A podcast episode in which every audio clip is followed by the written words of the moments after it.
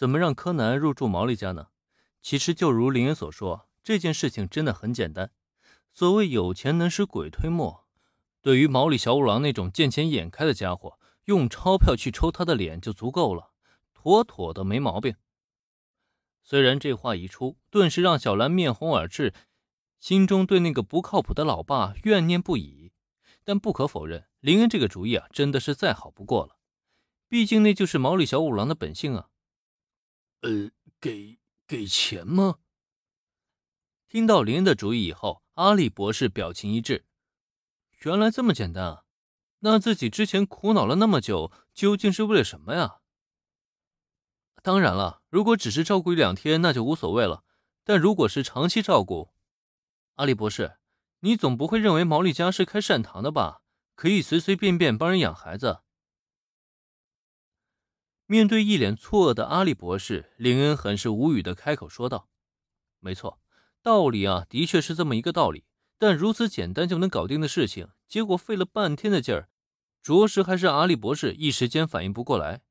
直到半晌过后，他才终于点了点头：‘呃，林同学，你说的对，这生活费是应该给的。反正柯南这父母的孩子很有钱，到时候我会跟他父母联络。’”让他们把生活费送过来。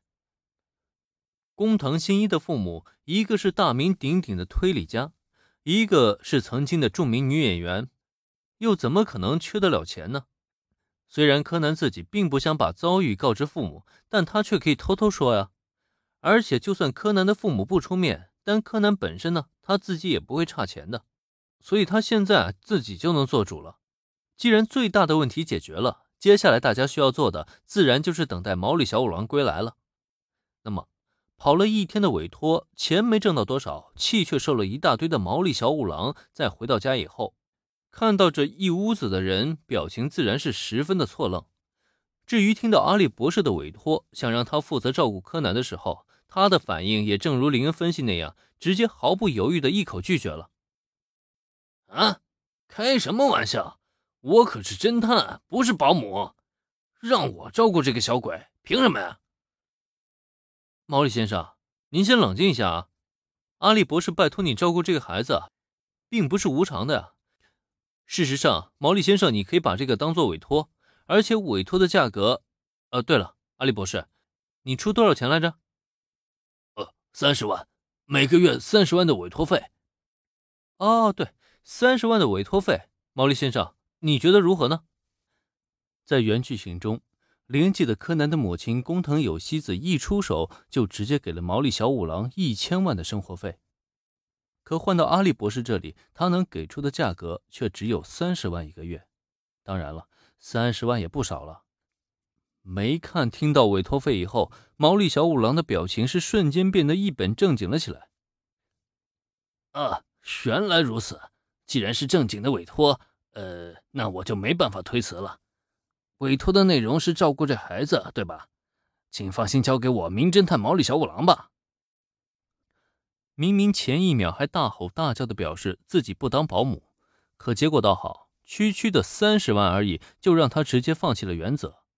对此，小兰已经彻底没眼看了，她就想找个地洞钻进去。这个不靠谱的爸爸实在是太让他丢脸了。不过对此，阿笠博士却觉得长出了一口气。那就拜托了，我过会儿会把钱送过来。这孩子就先交给你照顾了，时间也不早了，我就先告辞了啊。就好像是怕毛利小五郎反悔一样，阿笠博士匆匆逃离毛利家，只留下一脸别扭的柯南站在原地，表情那叫一个纠结。对于毛利家，他简直不要太熟悉了。可他做梦也没想到，自己会有一天以这样的方式入住毛利家。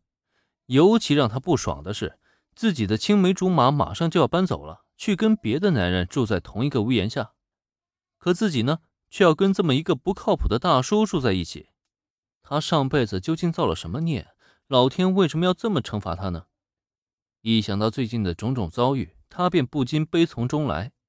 然而，让柯南没想到的却是。就在他无尽哀怨之际，送走了阿笠博士的小兰却对毛利小五郎开了口：“爸爸，等阿笠博士把钱送来后，记得将一半的钱交给林恩同学。”小兰这话一出，柯南傻了，毛利小五郎也傻了。柯南不明白的是，住在毛利家的生活费，这钱肯定是自己出的，可自己的钱凭什么还要分给林恩同学？这不讲道理啊！而毛利小五郎那边则是：“嗯，我凭本事赚到的委托费，为什么要给房东先生？辛辛苦苦在家照顾小孩，好不容易赚到的钱，凭什么要分出去啊？”毛利小五郎很是不服。唉，不交伙食费给林恩同学，难道爸爸你打算亲自下厨给这孩子做饭吗？